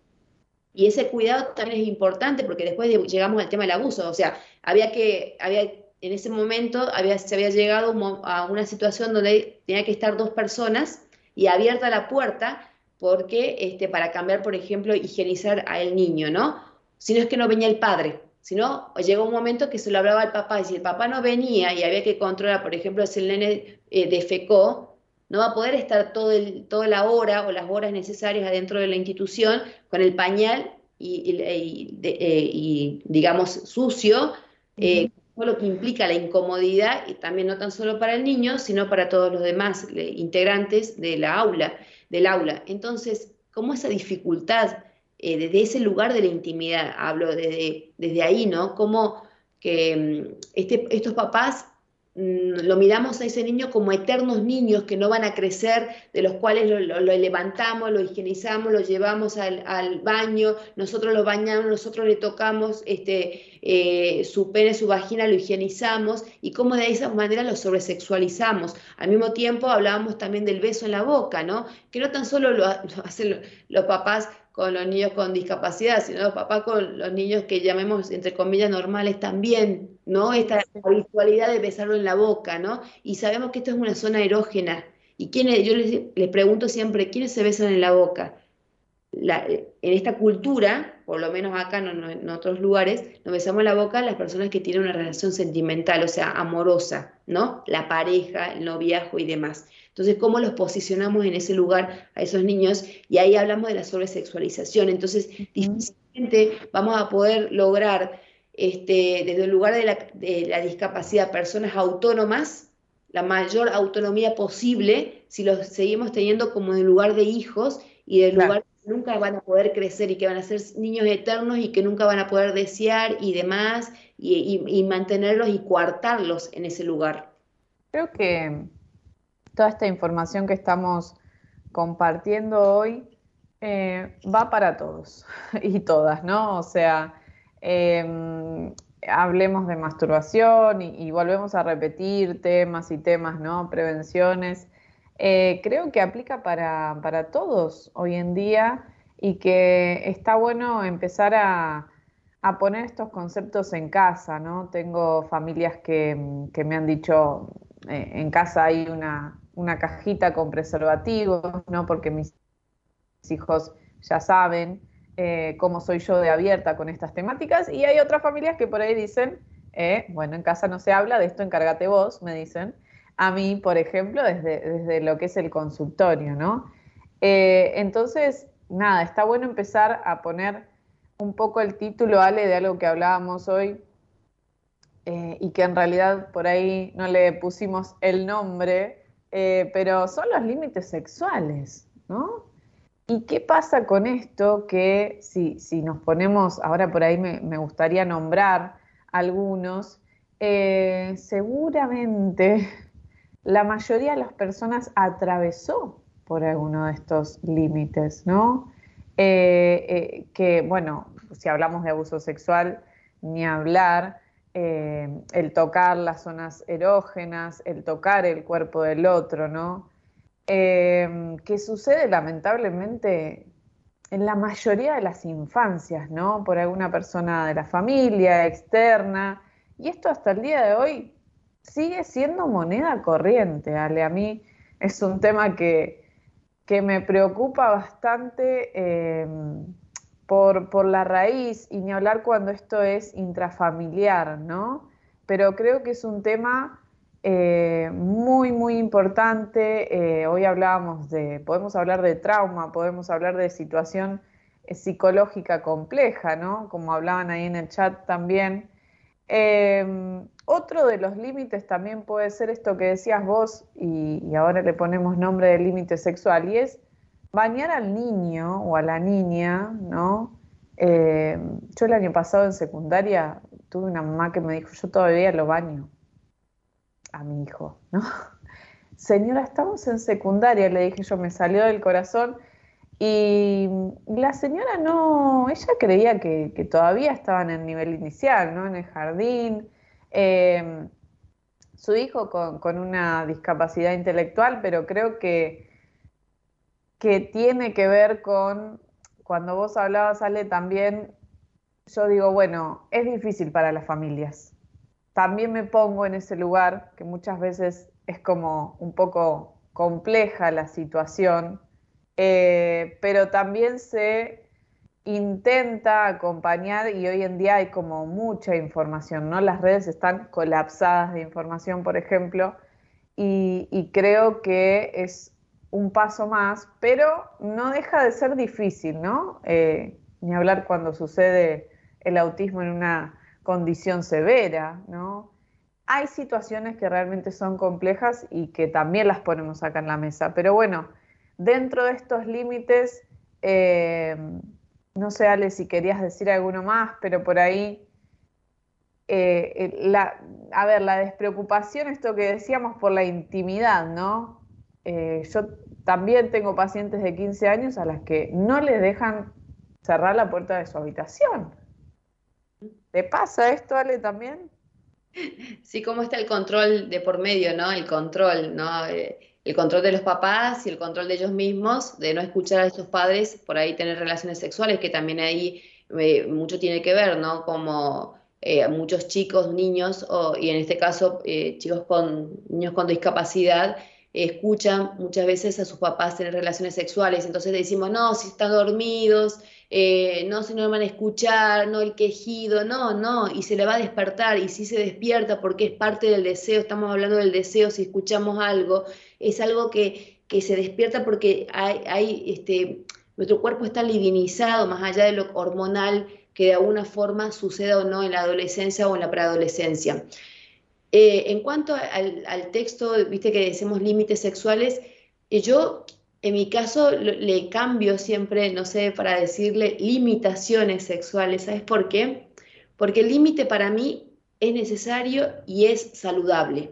El límite siempre es importante y es ayuda como a encaminarnos y a marcarnos y a, poder este, saber eh, el límite de, mi parte, de lo que es mi cuerpo, yo y lo que sos vos, ¿no? Ese límite. Las limitaciones no, las limitaciones nos coartan. Entonces muchas de estas limitaciones nos coartan nuestra sexualidad. El dormir, por ejemplo, con los papás, no sé, ay, pobrecito, no, tiene miedo que duerma conmigo, pero en realidad después descubrimos que los papás, ellos mismos necesitan del niño por otras cuestiones externas, matrimoniales o no sé, para dormir ahí. Entonces, muchas veces también el lugar que los ponemos a estos este, niños con discapacidad, por ejemplo, en el ser eh, mi pareja de dormitorio o de mi pareja para dormir calentito o para estar o no, o con esta supuesta excusa de que, bueno, mira si le agarra frío, si se enferma, si le pasa algo, si se, no sé, no pueden dormir solo, no puede hacerlo, duerme, no, entonces dormimos con ellos.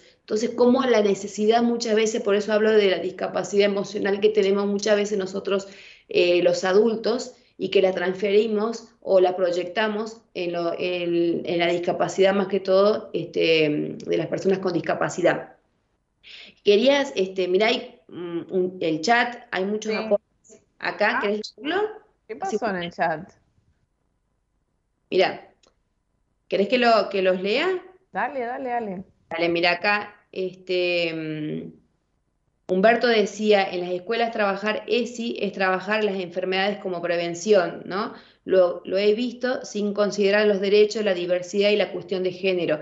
Sí, es justamente hablar, dice, de enfermedades de prevención de, eh, la sexualidad, ¿no? Enfermedades de prevención. Y hoy en día se llama eh, el cuidado, ¿no? De la eh, infecciones de transmisión genital. ¿Cómo se ha cambiado también esa, el nombre como de enfermedad? No, sino a infecciones de transmisión genital. Y le damos, de alguna forma, le sacamos la sexualidad para poner genital, que es importante eh, el, nombre, la, digamos, la frase en general, para poder de alguna forma organizarnos mentalmente también. Yo, Ale, seguía con el concepto de ITS. Digamos que ahora hay un cambio de paradigma a ITG, podríamos decir, ¿no? Exactamente. Porque hasta lo que yo sabía era infecciones de transmisión sexual. Genital. Y ahora es genital. Perfecto. Sí, porque, ¿sabes qué? Lo que pasa es que, que si les llamamos enfermedades, no siempre son enfermedades, y si llamamos transmisión sexual, siempre es el lugar de la sexualidad, y sabemos que la sexualidad no es, no es tan solo genitalidad, la sexualidad es, es mucho, ¿no? Entonces, por eso se llama infecciones de transmisión genital. Se cambió desde ahí para que se habla desde la genitalidad, ¿no? Ya sea a través de fluidos, a través de, por ejemplo, el fluido también de la leche materna en cuanto eh, de, la, de la HIV, eh, de, por eso la única eh, método de prevención de barrera y es tan importante que es el preservativo, no tan solo me relaciono con esto de las prevenciones de embarazo, sino que el preservativo es fundamental para todo lo que sería infecciones, eh, o sea, prevención de infecciones de transmisión genital. Es fundamental. Así que es qué tan importante es, ¿no? Bueno, Julio Sánchez dice, en las instituciones internados de eso no se habla. como si fueran asexuados ángeles, de la asexualidad, ¿no? No tienen sexualidad, no, no sienten placer, no pueden sentir placer, no pueden ser amados, no pueden amar, eh, de alguna manera tampoco pueden sentir, no pueden sentir deseo, no pueden tener sensaciones placenteras. O sea, desde ahí... Existe, se infantiliza la sexualidad de las personas con discapacidad.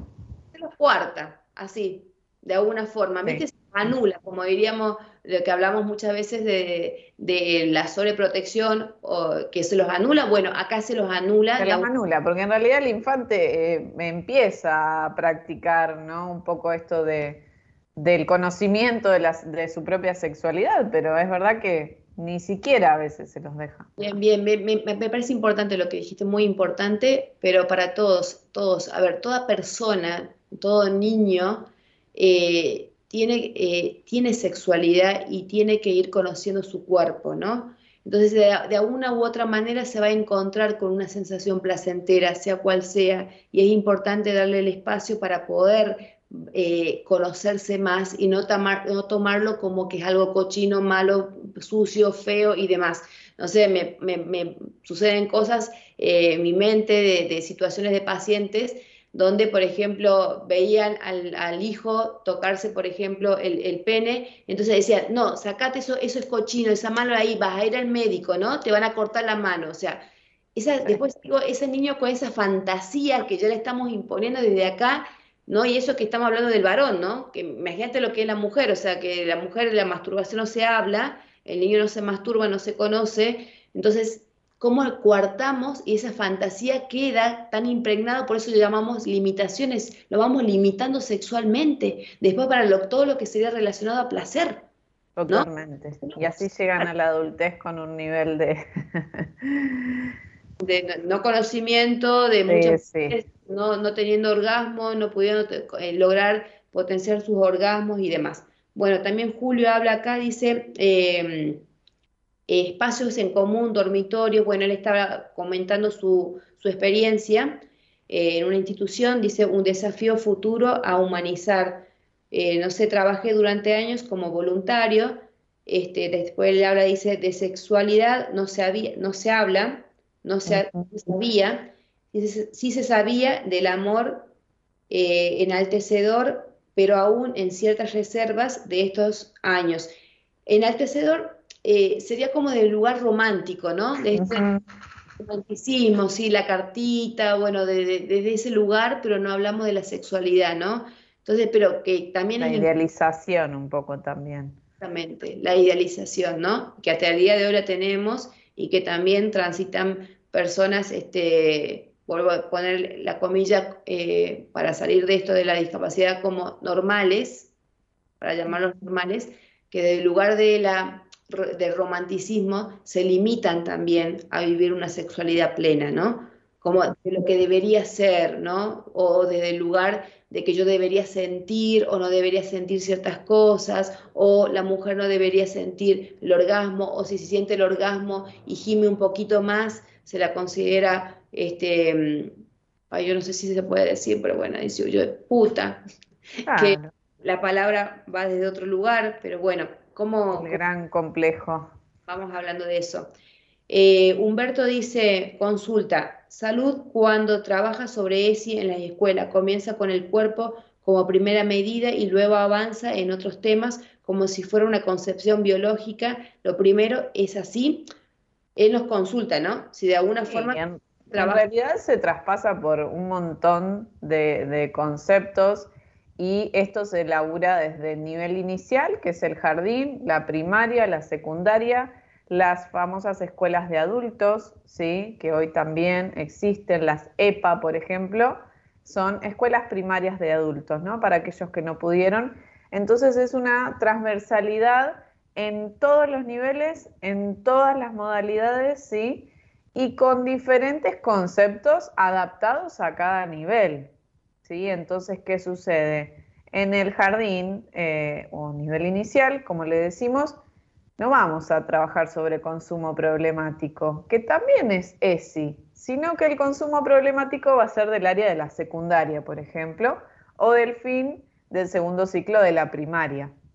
Sí, entonces sí se parte de una idea biologicista, sí, en un momento se toca la famosa salud y adolescencia, todo lo que tiene que ver con embarazos, esto que decía Ale de las enfermedades o las infecciones, em, y después pasamos a otros temas como familias, vínculos, consumos, ¿sí?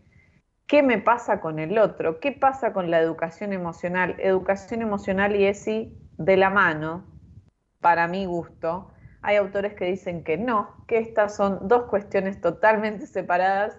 No estoy de acuerdo en ello, eh, porque cuando yo estoy en el pasillo eh, intentando abordar una, a ver, una situación que me ha pasado muy seguido, donde uno le dijo, vos sos un puto, sos un maricón, yo estoy haciendo eso de alguna forma, ¿no? Estoy abordando qué te pasa con la palabra maricón, de dónde viene, qué te enseñaron.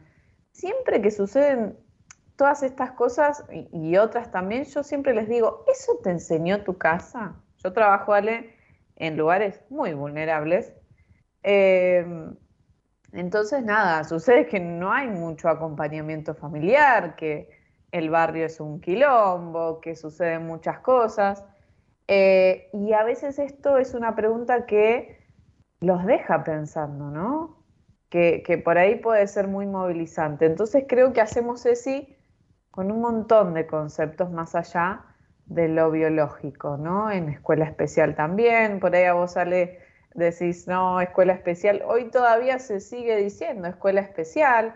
Sí, por ahí somos más de la idea de que somos la escuela común y la escuela especial. Como que salimos un poco del tema de qué es la normalidad o no. Eso sí, ¿no? Como decías hoy, se ha cambiado este concepto de integración e inclusión, ¿sí? Eh, ayer veía, no sé, Ale, si vos te acordás, el famoso símbolo de la silla de ruedas eh, que es una simbología muy específica para personas con discapacidad, y desde el 2015 que se ha cambiado la simbología, no se ve por ningún lado ese símbolo, ¿no? Nosotros por ahí seguimos viendo esta, este cartel con la silla de ruedas. Eh, así que espero haber respondido un poco, Ale. No sé si vos querías decir algo más de, esto que preguntaba Humberto.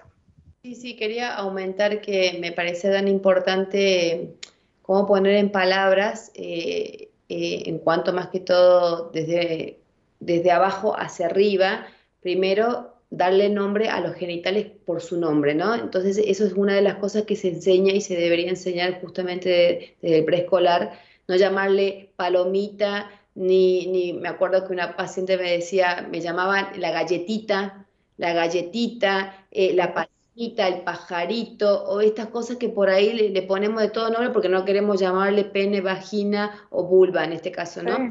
Este, entonces directamente no lo, no lo queremos ni nombrar. Entonces es importante porque desde ahí prevenimos este, todo lo que será relacionado a abusos sexuales, ¿no? Porque eh, también por ahí decimos que nadie te toque tus partes íntimas, que nadie te toque la palamita, che, nadie es nadie. Entonces vos, papá, ¿por qué de alguna forma higienizas, por ejemplo, la vulva de esa nena? Decimos nadie, entonces ahí estamos dando un doble mensaje a ese niño, ¿no? Decimos, o a esa niña. Este, entonces decimos, nadie te tiene que tocar, pero yo sí, o sea, nadie es nadie. Entonces, una forma como también la culpabilidad y en esos dobles mensajes que no sabemos desde el accionar, desde la palabra o desde el accionar de, en cuanto mm, al ejemplo, va a ir acompañando. Entonces, siempre cuando se transmita, eh, en este caso ESI, se transmite desde el lugar de la palabra y también desde el lugar de la acción, como vos decís, por ejemplo, en la parte de la experiencia. Si vos escuchás dentro de la escuela que se estamos llamando, en este caso, maricón, o sea, ¿qué concepto tiene esta persona? De, lo que es un maricón, a qué se quiere, ¿no? Y ahí le ponemos poder el nombre, de decir, para vos qué es maricón y qué es lo que sería, entonces hablamos de la identidad de género, por ejemplo, ¿no? O desde un lugar, en el caso, ponele del maricón, si es que es, le gusta a alguien del mismo, del mismo sexo, entonces, ¿cómo sería? De la orientación sexual, o sea, le ponemos el nombre como corresponde, un poco porque creo que esto falta de, informa, de información, de cuidado, por eso me parece importante decir las limitaciones, cómo limitamos y no eh, los límites, que estos límites ayudan mucho más a organizarnos mentalmente y a organizar las ideas y los conceptos, eh, que tenemos un vocabulario tan rico, el español y más que todo el argentino, encima tenemos nombre para todos, nombre a todo, eh, llamar las cosas por su nombre, ¿no? Totalmente. Me, me, gusta esta diferencia que por ahí no la, no la había pensado, ¿no? Esto de, de límites y limitaciones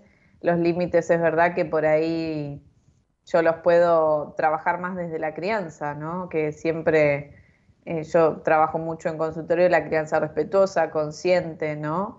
Eh, chau violencia, chau todas estas prácticas que para mi gusto quedaron en el tiempo.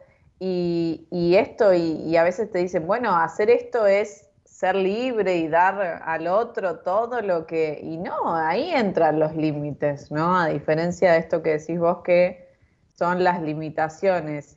Y Ale, entre estas limitaciones eh, podemos decir también que, em, a ver, cuando, cuando sucede esto que, que los ven a, su padre, madre, a quien esté criando, teniendo relaciones sexuales, eh, es, muy importante, hoy lo nombrabas vos, eh, muchas veces me han dicho las familias como, bueno, sí, cuando se durmió, no nos escuchó, ¿no? Y vos lo decías hoy también. Y en realidad esto de alguna forma entra en la psiquis, más allá de que sea un acto sexual silencioso, vamos a decir, eh, como quieran llamarlo, es parte del ambiente, ¿no? Esta energía que, que se mueve un poco. Bien, bien, me, encantó la palabra energía, ¿no? Digo porque, mira, como sucede muchas veces en un lugar, en una situación de abuso, por ejemplo. Eh, pasaron muchas veces, bueno, contaron algunos pacientes eh, donde iba una niña a sentarse en el regazo del abuelo, ¿no?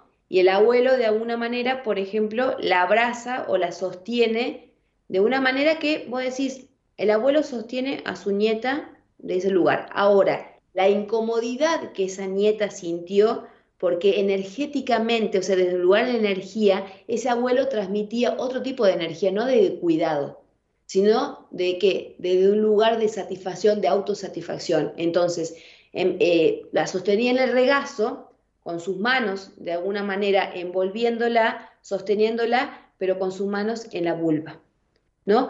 que no hace falta que, eh, a ver, el roce o el tocar o algo para que sea un abuso, sino el, hecho de que esa niña esa energía la percibió, ¿no? Y, no y estamos viendo de afuera, podemos ver una situación como muy natural, ¿no? De un abuelo que sostiene a una niña. Entonces, si estamos hablando de eso, ¿cómo de alguna manera dentro lo hacemos partícipe al niño en esta relación sexual, ¿no? Como el tercero que esté escuchando, mirando y observando o solamente porque se durmió, este, se puede despertar con un quejido. Ahora, qué descuido desde nuestra parte de como de papás o, cuidadores o desde un lugar de las funciones de padre o madre, eh, darle, eh, hacerlos partícipes desde ese lugar, desde el mismo espacio a donde yo estoy teniendo relaciones sexuales y no viendo qué le puede suceder a esa persona.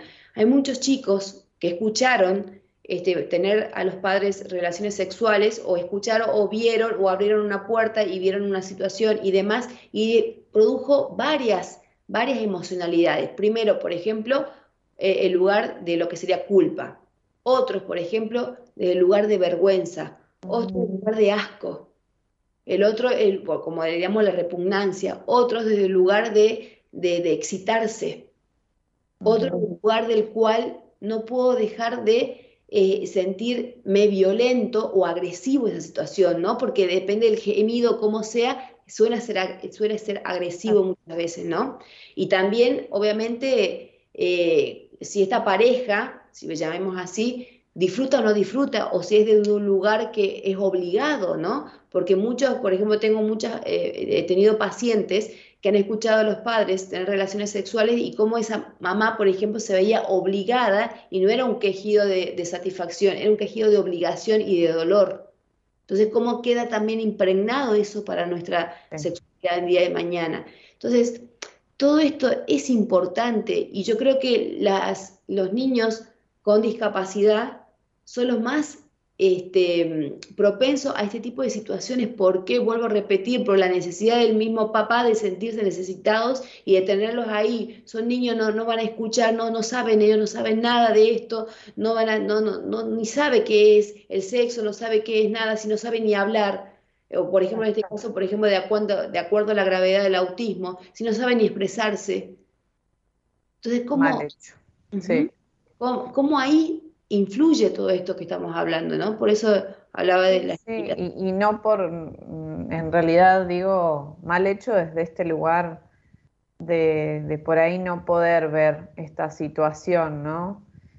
No queremos juzgar, pero en realidad estamos diciendo que eh, esto pueda ser una prevención. Eh, coincidimos con Ale en que esto es, es más que importante. En ocasiones, cuando vos decías esto de la puerta, creo que también a veces eh, puede pasar como accidente que un niño, ¿no? Y en realidad esa pareja se estaba resguardando en un lugar, pero también esto, volvemos a lo anterior, de la individualidad de los espacios.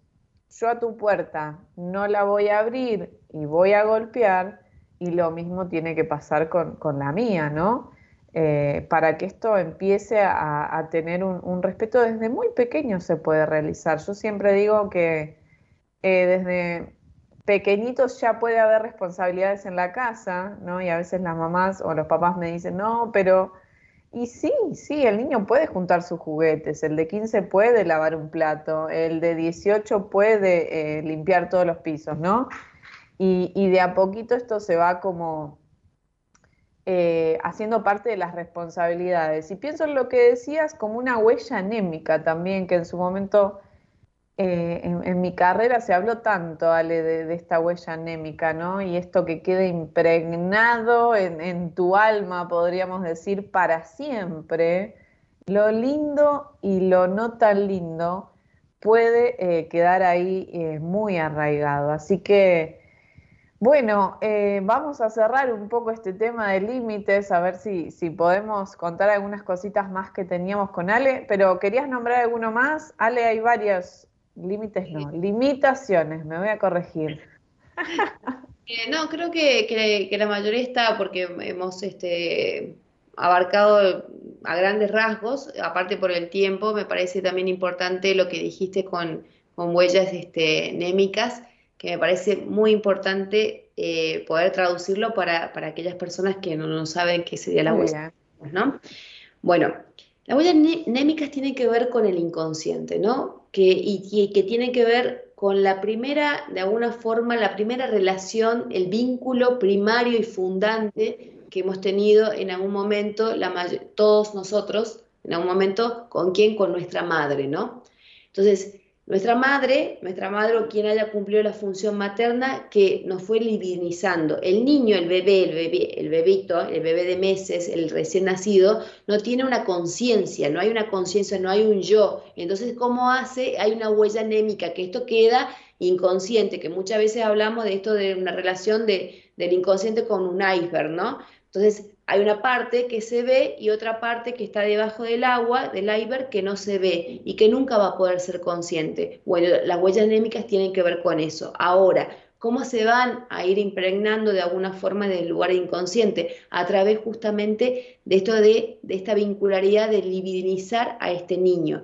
El niño no sabe de alguna manera que tiene una mano y que mamá está tocando la mano. El bebé no sabe que mamá le está tocando la, la, la, la, la, mejilla o le está hablando. El niño, como diría en su momento Freud, está como fragmentado, diría, ¿ve? El bebé uh -huh. fragmentado. Entonces, ¿qué hacemos? Esta, esta, la función materna, tratar de constituirlo, la, tratarlo de lograr que sea como una persona. Y para esto es necesario todo la libidinización, libidinizar. Entonces, el niño va a percibir sensaciones, sensaciones de caricias como agradables, sensaciones de dolor, sensaciones de, de, lo que pueda percibir y también sensaciones energéticas, ¿no? De acuerdo a cómo esté esa mamá, si la mamá está preocupada, si una mamá culposa, si una mamá de alguna manera extremadamente cuidadosa, entre comillas, que ya es lo que llamamos por ahí culposa. Entonces, ¿cómo va de alguna forma, va a interactuar esa energía entre el bebé, ese bebé que percibe,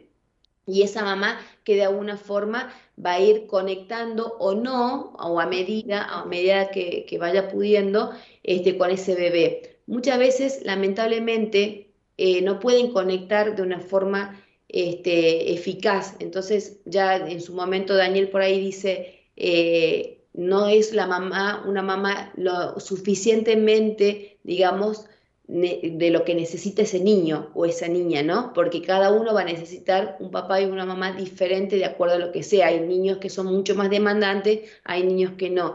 Entonces uno desde ahí podríamos ir viendo y conectando de acuerdo a si el bebé necesita este, llora porque necesita alimentos, si llora porque necesita el sostén, si llora porque necesita de alguna forma este, mm, eh, canalizar su energía a través de, la succión, eh, si llora porque necesita el, olor de mamá, porque si quiere que lo hablen o que, o que necesita ver colores, la estimulación temprana que estábamos hablando al, principio también, como que es tan importante, eh, que estimulación temprana generalmente Generalmente lo hacen los psicomotricistas, bueno, el kinesiólogo y demás a niños que tienen alguna dificultad en el desarrollo, ya sea como discapacidad y demás, que también se le hace también al realizar a las personas este, adultas que hayan tenido algún accidente o algo por el estilo. Entonces, que es estimulación temprana, se los estimula corporalmente, ya sea a través de sensaciones, ¿no?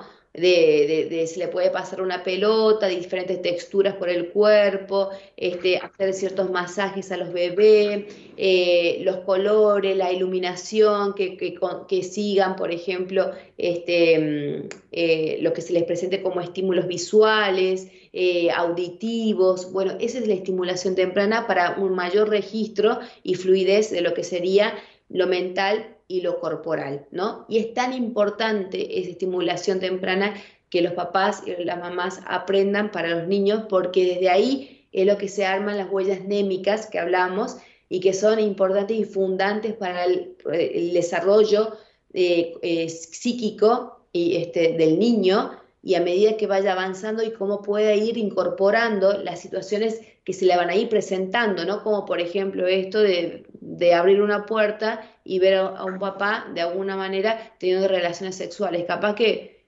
eh, desde ese lugar el niño hay una excitación y no, por ejemplo, un lugar de asco o de miedo. Totalmente. Entonces es tan importante esa parte tan importante eh, como, como, la infancia, ¿no? Y todo lo que empieza a suceder a partir de ahí, Ale, eh, es clave, es clave para toda nuestra vida. Eh, todos tenemos esos recuerdos, esas huellas y todas esas experiencias por ahí. cuando hablabas, Ale, de estimulación, igual fuiste a la parte de temprana, ¿no? se me prendió la lamparita con algo que por ahí todavía no dijimos y tiene que ver con los estímulos, pero en cuanto al neurosexo, podríamos decir. Sí, que buscábamos muchas veces el neurosexo eh, como un, para darle una, un nombre, una etiqueta, para decirlo así desde el lugar que llamaríamos que yo lo llamaría por un lado como una sexualidad tántrica, ¿no? Desde el lugar del conocimiento, desde la mirada, desde la de que esto pensamos muchas veces esto para las personas con discapacidad y para las personas en general. Claro, sí. La mirada, la escucha, la sensibilidad, el contacto, eh, em, las caricias, el masaje, esa conexión que se va a dar, que muchas veces generalmente pensamos que la relación sexual es solamente la penetración, ¿no? Claro. Justamente la penetración. Y no vamos a lo que llamamos por ahí muchas veces previa, el beso, la caricia, que es tan importante, y ese conocimiento y de saber a qué partes, primero un autoconocimiento, qué partes para mí son erógenas, qué partes a mí me dan cierta satisfacción, como yo decía en el caso de, mis manos, no es que hay un orgasmo que yo me toque mis manos, pero sí de alguna forma me, dan esa relajación y me ayudan quizás a mí, por ejemplo, a este, prestar más atención entre paciente y paciente, por ejemplo, para disminuir el cansancio. Sí, la ansiedad, el cansancio, ¿no? Todo este estrés que se puede generar día a día en una sociedad que está bastante arriba todo el tiempo. Y creo que, que para agregar esto, a esto que decías, es una especie como de, de estímulo psíquico que quizás puede permitirle al ser humano llegar como a ese clímax sin necesidad de entrar, como decías vos, en una estimulación genital, ¿no? Sino que va como un poco más, como se dice, a, la cabeza, ¿no? A, quedarse ahí para poder encontrar desde ese lugar eh, otras experiencias también, porque no sé si lo decías al principio o comentaste un poco, o creo que lo hablábamos por fuera, de, un video que vimos juntas eh, de este, eh, esta persona que, que, participa en los Paralímpicos y que en realidad tuvo un accidente, ¿no? Y, quedó en una cierta condición y cómo empieza eh, a, poder encontrar estos caminos, ¿no? Que, su vida cambió de un día para otro y, pudo encontrar todo esto relacionado al neurosexo. Eh, les queríamos decir también que hay varios lugares, más allá de, las consultas que puedan surgir eh, para, nosotras, ¿no? Pero varios Instagrams o redes sociales que tienen un poco esta información, Ale, si me permitís, por ahí quería nombrar eh, a Alas para tu sexualidad, Sexy, sex, ¿cómo es el otro? Sexy, no me sale. A ver, a ver la, la porque es un poco Sexistimos. Sexistimos es el otro. Eh, bueno, Daniela Asa habla, mucho sobre eh, sexualidad y discapacidad. Por lo general son personas que se encuentran atravesadas por la discapacidad y otras no, ¿sí? Em, y creo que, eh, bueno, también Constanza Orbais, que habla mucho de educación, pero también habla de esto. Entonces, pueden encontrar información en estos lugares, nos pueden consultar a nosotras, em, pero la importancia de, empezar a dejarles un mensaje, como, decía Reale, de, de, que esta información está, de que esta información se puede encontrar, se puede promover, los recursos están para eh, promover todo lo que tiene que ver con la sexualidad, eh, adaptados también a las diferentes edades, a las diferentes discapacidades también, ¿no? Y lo que proponemos hoy con Ale es que eh, los seres humanos puedan eh, tener una autonomía y un empoderamiento sexual, digamos, ¿no? Porque por ahí lo habíamos planteado para estas personas con discapacidad, pero en general, la mayoría de los temas que tratamos hoy van dedicados al ser humano, ¿no? Eh, eh, a todos los seres humanos. Y, creemos un poco en esto de educar para cuidarse, para conocerse, para prevenir eh, desde lo que es infanto juvenil, ¿no? En adelante. Sí, quería agregar un, poquito al, ejemplo que estabas dando de, esta persona que, tiene su Instagram y Facebook y un canal eh, importante donde habla sobre sexualidad. No recuerdo el nombre, pero bueno, está este hombre que tuvo una parálisis, o sea, un accidente, entonces desde el ombligo para abajo tiene una parálisis. Pero como de alguna forma él puede tener una erección y puede tener una eyaculación.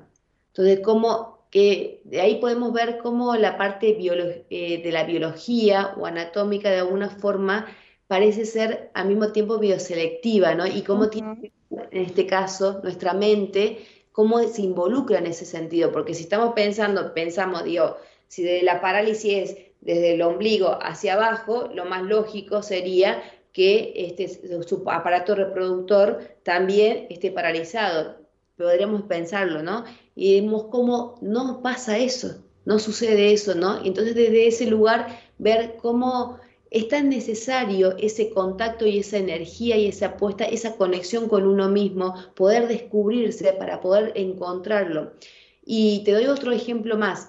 Eh, tengo una paciente de la cual la paciente por una, bueno, una enfermedad, una dificultad, ella este, fue vaciado, o sea, le sacaron útero, todo lo que sería este, del aparato reproductor, no todo, sí, los ovarios todavía no, pero el útero sí, del aparato reproductor es femenino, ¿no? Y para pensar desde un lugar que desde orgasmos vaginales, por ejemplo, no podría tener, ¿no? Porque, bueno, el útero de esta manera hace esta, esta, de esta forma cuando hay un orgasmo vaginal. Pero ella sí lo pudo tener, ¿no? ¿Cómo puede suceder eso? Es decir, que no puede pasar, pero sí puede pasar, claro que puede pasar, porque tiene que ver con esta libido que va más allá de eso, del pensamiento, de lo racional, de lo que se, de alguna forma tenemos tan estructurado en nuestra mente que debería suceder, sino lo que va más allá de esto de poder conectarnos con nosotros y ver que la libido, esa energía, busca satisfacerse desde un lugar, ya sea energético, sentimental, emocional, por así decirlo, porque el lugar eh, tántrico habla desde los orgasmos, por ejemplo, emocionales, ¿no? Desde el lugar que no, no, no tan solo el orgasmo se siente en nuestra piel. Un poco más espiritual, un poco más... Más en, lo que sería eh, emocionales, por ejemplo, hasta muchas personas lloran. De alguna manera les explicaba también a, mis pacientes de que em, desde, desde el Tantra eh, es como que eh, para ellos el orgasmo, por ejemplo, es un desgaste de energía. Entonces, de alguna forma, está esta parte previa de lo que sería la excitación, llegar a un nivel de excitación del cual esa energía la elevan de la parte pélvica hacia primero hacia el corazón y después hacia el tercer ojo como una forma creativa, ¿no? Esa energía de alguna forma se pone al servicio de la creación y al servicio de la transformación, ¿no? Como desde ese lugar que podríamos hablar. Entonces, si vamos desde ahí, no nos, nos, nos limitamos de alguna forma biológicamente, anatómicamente, de lo que... Famoso coito, digamos, y se puede atravesar muchas experiencias más. Eh, muy interesante, Ale, creo que hoy mezclamos eh, la mezclamos, ¿no? A la sexualidad con personas con discapacidad, con personas que no tienen una discapacidad. Y bueno, fuimos mezclando un poco todas estas temáticas. Eh, ahí había una última pregunta en el chat, que no sé si la leíste, Ale, pero dice, la institución brindaba eh, lo mejor, pero hay condicionamientos entendibles en cierto modo.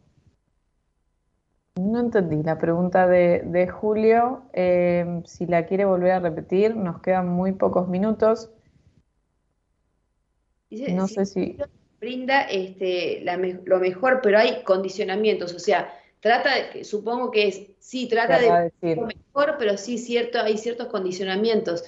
Yo no sé si, si, si, llamarlo condicionamientos, sino yo le llamo limitantes o yo le llamo de alguna forma, este, forma de coartar, siempre tratamos de coartar, pero ¿por qué? Porque tratamos mucho del control. Tenemos tanto miedo a descontrol, al descontrol, a esto que, a, tu ejemplo que decía, acá no va a haber libertad, ¿no?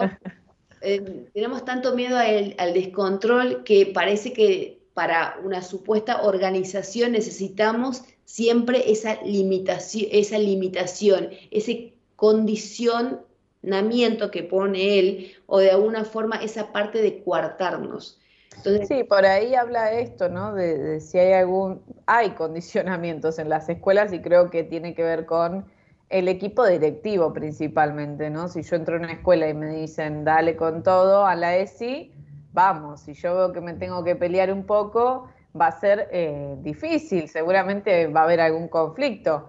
También, Ale, quería agregar que no es lo mismo la ESI en escuela pública, en privada, en privada religiosa, ¿sí? Son distintas temáticas y se abordan desde lugares diferentes, quizás, ¿sí? Pero bueno, no sé si respondimos un poco, Julio, a tu pregunta. Eh, ahí se sumaba Olga y Garzabal, que decía buenas noches también y que llegó tarde, pero que lo va a escuchar mañana. Así que, eh, bueno, Olga, somos todos Olga porque es muy tarde y eh, sí, sabemos que, a veces es difícil este horario. Les agradecemos a todos los que estuvieron ahí prendidos. Eh, estaban medios tímidos al principio hasta que medio los, apuramos ahí con Ale y participaron un montón, así que bueno, muchas gracias. Eh, pasen este programa a quienes ustedes piensen que, les puede interesar la temática y a quienes no, también pásenlo para ver qué pasa, ¿no? Porque, eh, como decíamos al principio, es una temática que, por ahí muchos no, no, están abordando, ¿sí? Y que muchos también no se responsabilizan de, de, de esta de este concepto, de estas situaciones, ¿no? Así que bueno, agradecerles a todos por estar ahí. Eh, Ale, no sé si querés decir algunas palabras, yo solamente por ahí que nos quedó División Palermo, si alguien la quiere ver, que es una serie que habíamos pensado, eh, nada, que trata varios temas en cuanto a la, eh, a la discapacidad eh, por ahí desde un lugar un poco más desde el humor, ¿no? Medio polémico, medio de todo un poco, así que si pueden, la miran. Pero bueno, agradecerte a vos, Ale, por estar ahí del otro lado hoy. Haciendo juntas el programa, sé que tenés tus programas, el mío fue este de este mes, no me esperen este mes, porque muchas cosas, y bueno, Ale también, pero acá le puso el cuerpo a este tema y bueno, te quería agradecer. Bueno, muchas, muchas, muchas gracias por el espacio y muchas gracias. Bueno, yo sí voy a tener un programa, los invito el, martes a la noche. Ahí está. Ya tengo la temática, va a ser vínculo, la diferencia o, no. Vamos a hablar de vínculo y relación, ¿no? Los vínculos, ¿qué es un vínculo y qué es una relación? Porque de alguna forma en mi, en mi terapia yo la, la suelo ver las diferencias, pero bueno, me este, encantó. Martes 18, vínculos y relación. Ya ve, todavía no, armé bien, así que no, no, sé cómo le vamos a dar eh, este, un poco eh, la organización o, la, la, temática es esa, pero bueno, ya la vamos a ir viendo. Gracias por el espacio, gracias a todas las personas que están escuchando. Eh, si lo quieren, ya les siempre les digo, si les resuena, bienvenido sea, como un poco para plantearse algunas cosas, palabras o algo que dijimos acá. Gracias a Olga, a Julio, a mm, Humberto, que estuvo ahí. ¿A quién más era por acá? Claudia, Estela. Muchas, muchas gracias porque su interacción nos ayuda mucho a nosotras también a que sea un, programa más ameno, más llevadero, más de poder, no tan solo, no tan esquemático. Así que muchas gracias, gracias Santo y creo que vamos a seguir haciendo programas. ¿eh? Seguramente algo, algo nuevo vamos a inventar. Así que bueno, gracias a Elo y a Gerard que están ahí atrás. Eh, nos vemos la próxima. Allen la ven el martes, el lunes a Dani. Y bueno, esto fue Buenas Compañías y queríamos compartir con ustedes quizás un nuevo aprendizaje, quizás algo que sabían, pero bueno, aquí estamos. Gracias por estar a todos, un abrazo enorme desde aquí de Mar del Plata y desde Catamarca, la licenciada Alejandra Soria. Muchas gracias a todos. Chau, chau. Chau, chau.